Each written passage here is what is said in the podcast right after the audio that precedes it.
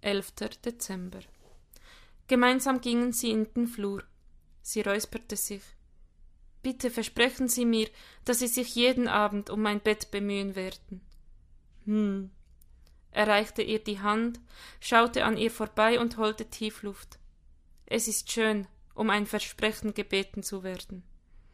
Einen Moment hielten sie sich fest und sahen sich an. Na dann. Er senkte den Blick. Wird es Zeit, oder? Hm. Danke für alles. Mit einem angedeuteten Nicken wandte er sich zur Tür. Oh, warten Sie, Ihre Isomatte. Die haben wir ganz vergessen. Ich hole sie. Flugs verschwand sie, eilte die Kellertreppe hinab und zögerte auf den letzten Stufen. Plötzlich bereute sie, ihn an die Matte erinnert zu haben. Vor dem Kellerregal hielt sie inne. Das Mattengrün breitete sich auf dem Brett aus. Es war, als gehörte es dorthin, ein Unterpfand für ja für was? Wie sollte sie den Satz zu Ende denken? Mit einem Mal stand es ihr bedrückend vor Augen, dass er jetzt keinen Grund mehr hatte, wiederzukommen. Sie wollte nicht, dass es vorbei war. Nach so langer Zeit, in der sie ein Auge auf ihn gehabt hatte, in der er ihr Obdachloser in der Nische gewesen war. Sollte sie sagen, sie hätte sie nicht gefunden? Ach, was war das für ein alberner Gedanke? Rasch zog sie die Matte heraus und ging damit wieder nach oben. Verschämt lächelnd nahm er sie entgegen. Die ist ja blitzsauber geworden, richtig grün, wie am ersten Tag. Hätte nicht gedacht, dass das möglich ist. Sie warfen sich einen Blick zu. Tausend Dank, sagte er. Das ist sehr gern geschehen. Ich wünsche Ihnen, dass Sie sie keine Nacht mehr brauchen. Hm, könnte sie nicht hier bleiben? Ich meine, würden Sie sie für mich aufheben, falls Sie Platz haben? Oder ist das zu aufdringlich? Verzeihung. Nein, nein, sie strich sich über die Stirn. Das ist schon in Ordnung, aber ich denke, Sie sollten sie mitnehmen. Sie ist doch. Verdammt, sie wollte doch nicht rot werden. Vielleicht wollen Sie einfach mal so irgendwo liegen, am Tag. Dann sollten Sie eine Matte haben. Finden Sie nicht? Hm. Kommen Sie mal wieder. Ich meine, wenn Sie möchten. Von ihren eigenen Worten überrascht, schaute sie auf den Boden. Mit oder ohne Matte.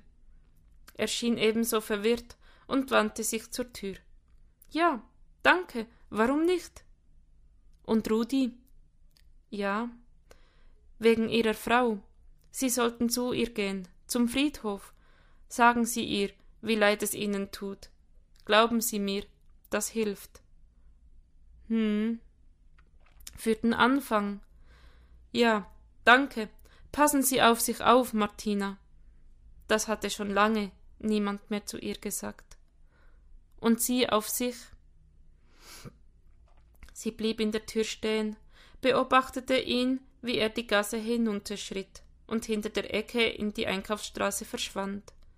Kurz überlegte sie, ihm noch etwas hinterherzurufen, dann schlüpfte sie fast fluchtartig in ihr Haus, drückte die Tür zu und lehnte sich dagegen. Was war bloß los? Ihr Herz pochte mit dem Wunsch, ihn wiederzusehen. Sie wusste, sie musste verrückt geworden sein. Wahrscheinlich hatte sie beim Schrubben der Matte ihren Verstand mit weggeruppelt. Sollte sie Bärbel anrufen? Besser nicht. Besser, wenn sie niemandem etwas sagte und es auch selbst ganz schnell wieder vergaß. Denn es auszusprechen wäre, als würde sie es erst wirklich wahrmachen. Doch sie musste mit jemandem reden. Zu sehr verwirrte es ihr Herz. Zurück in ihrer Küche faltete sie die Hände und suchte nach Worten. Warum sollte sie bitten? Dass Rudi eine Wohnung fand? Sofort dachte sie an die leeren Zimmer in ihrem Haus und stöhnte leise. Nein, daran durfte sie nicht mal denken. Aber sie dachte trotzdem daran. Was tust du mit mir, Gott? Ist das eine Prüfung? Ich dachte, ich wäre fertig geprüft. Ich. Schon wieder so komische Gedanken. Natürlich prüfte Gott sie nicht, aber ihr Herz schlug noch immer für Menschen, die Hilfe brauchten.